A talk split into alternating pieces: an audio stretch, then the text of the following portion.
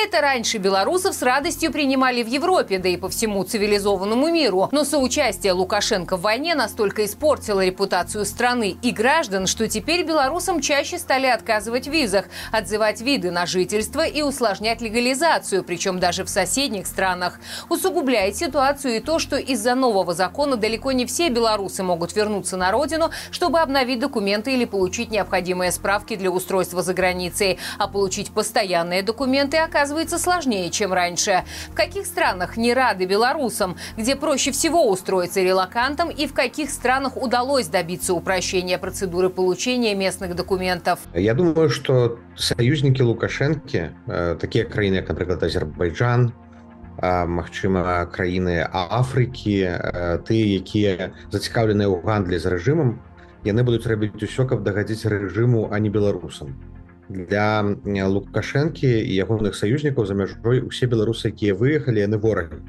Таму што яны хутчэй за ўсё бралі ўдзел у пратэстах у двадцатым годзе хутчэй за ўсё выбіраюць дэмакратыю і свабоду а таму іх трэба сяляк караць але я не скажу что таких краінаў можа быть толькі некалькі напрыклад Іран Я думаю что будзе вельмі неспрыяльна ставіцца да беларусаў у цэлым асабліва тых якія выехалі пасля двадца -го году і будзе цяжка там дамовіцца з кім-небудзь ёсць краіны як Сербія якія знаходзяцца паміж. Там ёсць грамадства якое сімпатызуе беларусам але ёсць улады якія ў цэлым падтрымліваюць добрыя адносіны з лукашэнкаўскім рэжымам.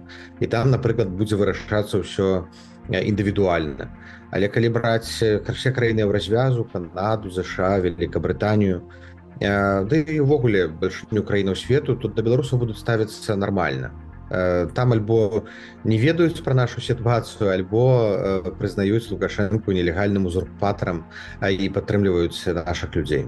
Трэба разумець что больш чым літва і Польшча э, няма такіх краінаў якія бы столькі дапамаглі. Літва працягвае дапамагаць. Тое што гучаць асобныя галасы пару палітыкаў якія робяць палітычныя ачкі на гэтым это не ўся літва літва дае десяткі тысячаў і внж і візаў і аказвае палітычную падтрымку на міжнародным узроўні і ўпісваецца за беларусі ввяла найбольш моцныя санкцыі калі ў развяз. Хацеў лукашэнку бы адбяліць дамовіцца то ну Мачыма там лукашенко не такі кепскі.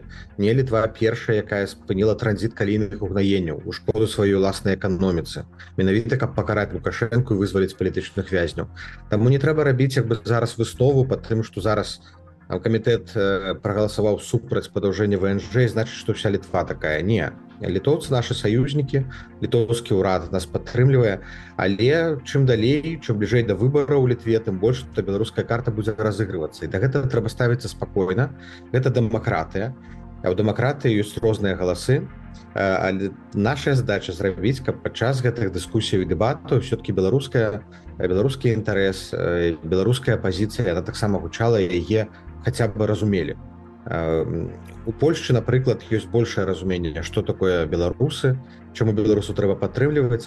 У літве ёсць нейкія засцярогі звязаныя з нейкімі гістарычнымі там паралелямі і падабенствамі Ну і нам наша задача зараз просто гэта выпраўляць але няма нічого не выпраўляльна ну, пасля пачатку паўнамасштабнай вайны найбольш падазрона найбольш там дэтальна правяраць беларусаў будуць суседзі туды куды беларусы выязджаюць найбольш гэта Украіна гэта балтыйскія краіны гэта Польшча і да любых анкетаў любых праверак трэба ставіцца спакойна Я ведаю што можна нервавацца калі падаеш там эміграцыі на ВНЖ і трэба запаўняць там 20 сторонок там 30 пытанняў пра ўсё сваё жыццё але трэба ставіцца спакойна тому што мы живвем у часы войны калі лукашенко уцягнуў і гэтыя наши суседзі гэтыя краіны дзяржавы яны спрабуюць таксама абараніцца але гэта таксама і ў наших інтарэсах. Каб агенты рэжыму там все гэтыя кгбэшнікі фсбэшнікі не пранікалі у літву там ці польшчу дзе могуць нашкодзіць у там ліку нашай супольнасці. Таму набрацца цярплівасці. Акрамя суседзяў вядома гэта буйныя краіны. Куды заўжды міграцыя была абмежаваная. Гэта як Великабрытаніі злучныя штаты Амерыкі Канада. Мы бачым што многія краіны не хочуць зараз выдаваць прытулкі палітычныя калі гадоў 10-15 тому назад не хапала напрыклад рабочай сілы вот так Швецыя і краіны масава запрашалі мігрантаў зараз пайшоў адваротны тренд.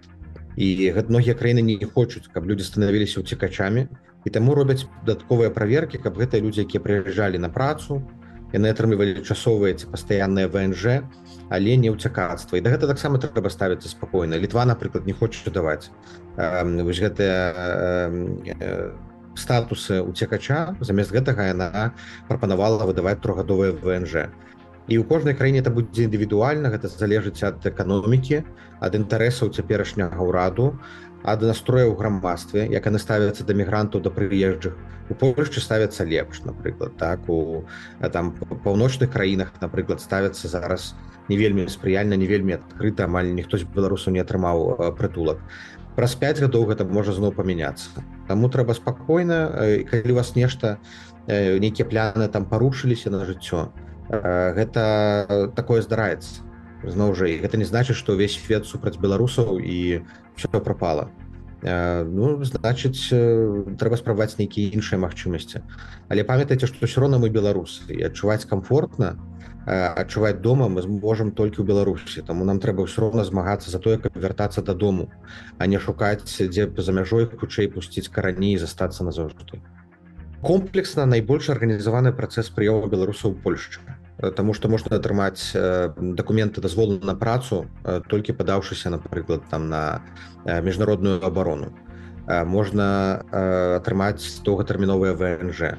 У літве таксама ёсць механізмы але напрыклад доўгатэрміновыя даюць толькі там па блюкарце калі ёсць контракт з там, нармальнай высокааплачвальнай працай працадаўцам вельмі шмат дае візаў Італія гішпанія нямецчына Ну, зараз нямецчына іншая праблема што многія расейцы прыязджаюць у менскі атрымліваюць візы у нямецкім кансуляце ў менскую таму месцаў стала нашмат менш і гэта таксама такая складаная сітуацыя бо кансуляту рассеі пазакрываліся і расейцы ездзяць на візавы турызму ў Беларусь дзе ўсё-кі яшчэ візы выдаюцца сказаць што там нейкая адна краіна няма вельмі індывідуальная сітуацыя мяняецца кожны месяц.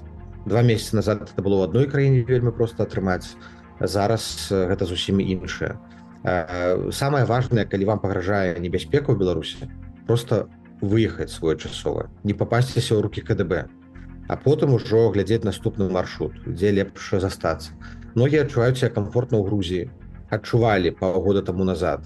Але потым сітуацыя памянялася из 20 тысяч чалавек у Грузіі засталося 10-12 тысяч многія перабраліся тому что зараз Грузія менш спрыяльна ставіцца да беларусаў але потым можа памяняцца ўрад праз паўгоду і сітуацыя зноў палепшая Вось гэта таксама як ва ўкраіне год таму назад было невыносна многім беларусам але зараз памяняліся інструкцыі стаўленне да беларусу мяняецца і беларусы знова будуюць там і грамадскія свае арганізацыі падтрымліваюць украіну і украінскую армію. І няма такой абсолютной изоляции, як это было на початку полномасштабной войны.